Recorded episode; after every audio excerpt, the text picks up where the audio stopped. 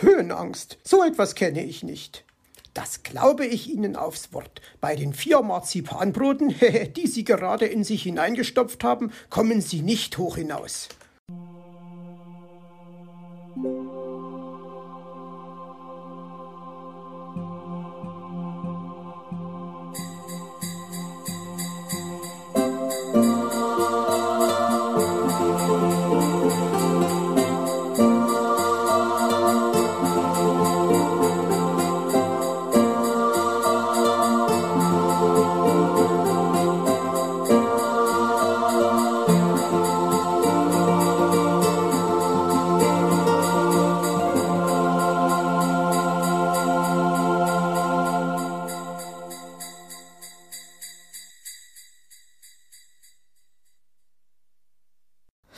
Wie geht's weiter auf der Leiter? Die Dunkelheit legte sich allmählich über den Zwergengarten. Puh ließ die Lichterkette an seinem Tannenbaum erstrahlen und ging ins Haus, um die Fensterbeleuchtung einzuschalten. Luzi sah erstaunt auf einen Schneemann, der von innen leuchtete und in der Hand eine Laterne trug. War der neu? Puh, fragte sie deshalb, als er wieder in den Garten kam. Woher hast du diesen schönen Schneemann? Der ist ja großartig. Der Wichtel errötete, denn den Schneemann hatte er im Herbst selbst gedrechselt. Sag bloß, den hast du gemacht, war Luzi verblüfft. Puh war ein großartiger Drechsler, nur von hölzernen Vögeln schien er nichts zu verstehen. Das Wichtelfräulein schnappte sich nun die Kerzen und stieg auf die Leiter, um sie auf der obersten Etage der Pyramide zu platzieren. Gerade als sie die Leiter wieder hinabstieg, rief es Wir, Wir sind zurück. Willi und Paul Kautz hatten sich angemeldet. Luzi erschrak so, dass sie die letzte Sprosse verfehlte und umknickte, als sie im Schnee mit dem linken Fuß aufkam. Verflixt und zugewichtet nochmal! schrie sie und hüpfte mit schmerzverzerrtem Gesicht auf dem rechten Fuß herum. Was machst du denn da? war Wuschel verwundert. Wonach sieht das wohl aus? Ich hüpfe rechts, weil mich der Schmerz links nicht hüpfen lässt, fauchte sie.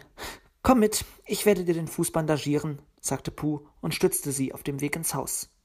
Dort holte er den Verbandskasten und zog eine Mullbinde hervor. Mit etwas Mühe gelang es ihm, Luzi den Stiefel vom Fuß zu streifen. Was hatte sie für bezaubernde Füße? dachte Puh und strich über den verletzten Fuß. Nun mach schon! unterbrach sie ungeduldig seine Gedanken, und er wickelte den Verband um ihr Fußgelenk. Danke, sagte sie und legte ihre Hand auf seine. Was hatte sie für bezaubernde warme Hände, dachte Puh, nahm ihre Hände in seine und küsste jeden einzelnen Finger. Luzi lächelte. Ich glaube, Dr. Puh, Sie sind ein ganz ausgezeichneter Arzt. Es kribbelt so sehr in meinen Fingerspitzen, dass ich die Schmerzen in meinem Fuß schon fast vergessen habe. Wo bleibt ihr denn? rief Wuschel und unterbrach je diesen schönen Moment der Zweisamkeit. Seufzend erhoben sie sich und gingen zurück in den Garten, wo Wuschel mit wackligen Knien und dem Flügelrad in der Hand neben der Leiter stand. Er hatte es auf die zweite Sprosse geschafft, aber das hatte nicht ausgereicht, da hatte er sich strecken können, wie er wollte. Was wird nun mit dem Flügelrad? fragte Puh und sah ohne jede Hoffnung zu Wuschel. Lass mich bloß zufrieden mit diesem Flügelrad, zischte der Kobold. Meine Knie zittern wie Espenlaub. Versuch es doch bitte noch einmal. Ich habe schrecklich Höhenangst, sagte Puh flehentlich. Denkst du ich nicht? entgegnete Wuschel. Und meine Höhenangst zählt genauso viel wie deine und kein bisschen weniger. Die beiden Wichtel sahen zu Luzi, doch die schüttelte vehement den Kopf. Das ist doch nicht euer Ernst, dass ihr mich mit meinem verstauchten Fuß auf die Leiter jagen wollt, beschwerte sie sich. Du hast recht, Luzi. Einer von uns muss es tun, sagte Puh mit fester Stimme. Los, Wuschel, rauf mit dir, ich halte die Leiter. Das hättest du wohl gern, erwiderte Wuschel. Und dann herrschte Stille.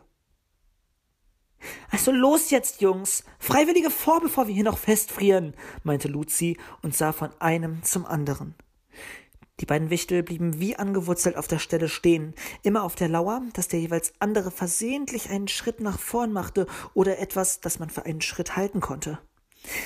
Ich fass es nicht. Ihr seid vielleicht Helden, stöhnte Luzi und fasste sich an die Stirn. Das sind wir auch, aber nicht in schwindelerregenden Höhen, erklärte Puh und Wuschel nickte. Super. Und jetzt? Was macht ihr denn hier? fragte Willi, der nicht erkennen konnte, was da im Zwergengarten gespielt wurde. Die Jungs trauen sich nicht auf die Leiter und ich habe mir den Fuß verknackst und kann da nicht mehr rauf, erklärte Luzi. Wieso wollt ihr denn auf die Leiter steigen? erkundigte sich Paul. Wir wollen die Pyramide testen, aber das Flügelrad fehlt noch, erklärte Puh.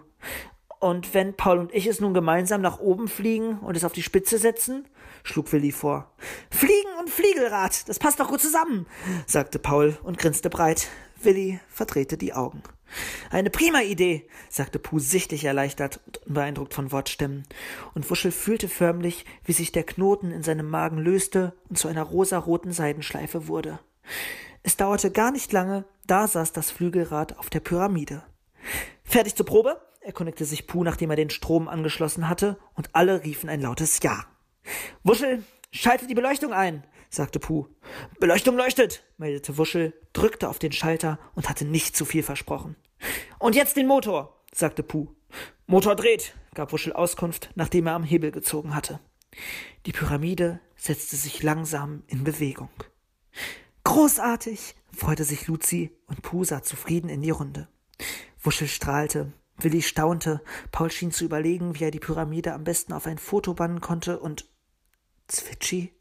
Sag mal, wo ist denn Zwitschi? erkundigte er sich erschrocken.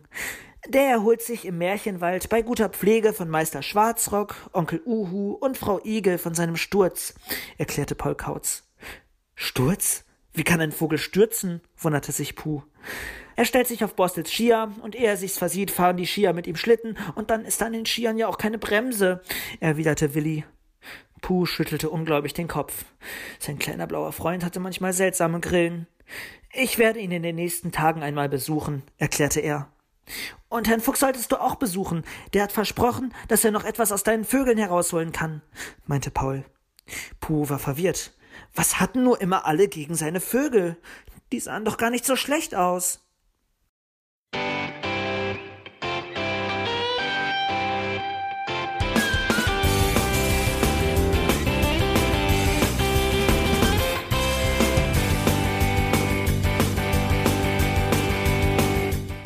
Das war Irgendwasser von Blinzeln. Wenn du uns kontaktieren möchtest, dann kannst du das gerne tun per E-Mail an podcast.blinzeln.org oder über unser Kontaktformular www.blinzeln.org. Blinzeln schreibt man in unserem Fall immer mit einem D in der Mitte. Wenn du möchtest, kannst du uns sehr gerne auch einen Audiobeitrag auf unseren Podcast Anrufbeantworter sprechen. Der hat in Deutschland die Telefonnummer 05165 439 461. Und wenn du uns aus dem Ausland anrufen möchtest, dann ersetze einfach die erste 0 gegen die 0049 für Deutschland. Wir bedanken uns für dein Interesse und freuen uns schon darauf, wenn du auch beim nächsten Mal wieder mit dabei bist.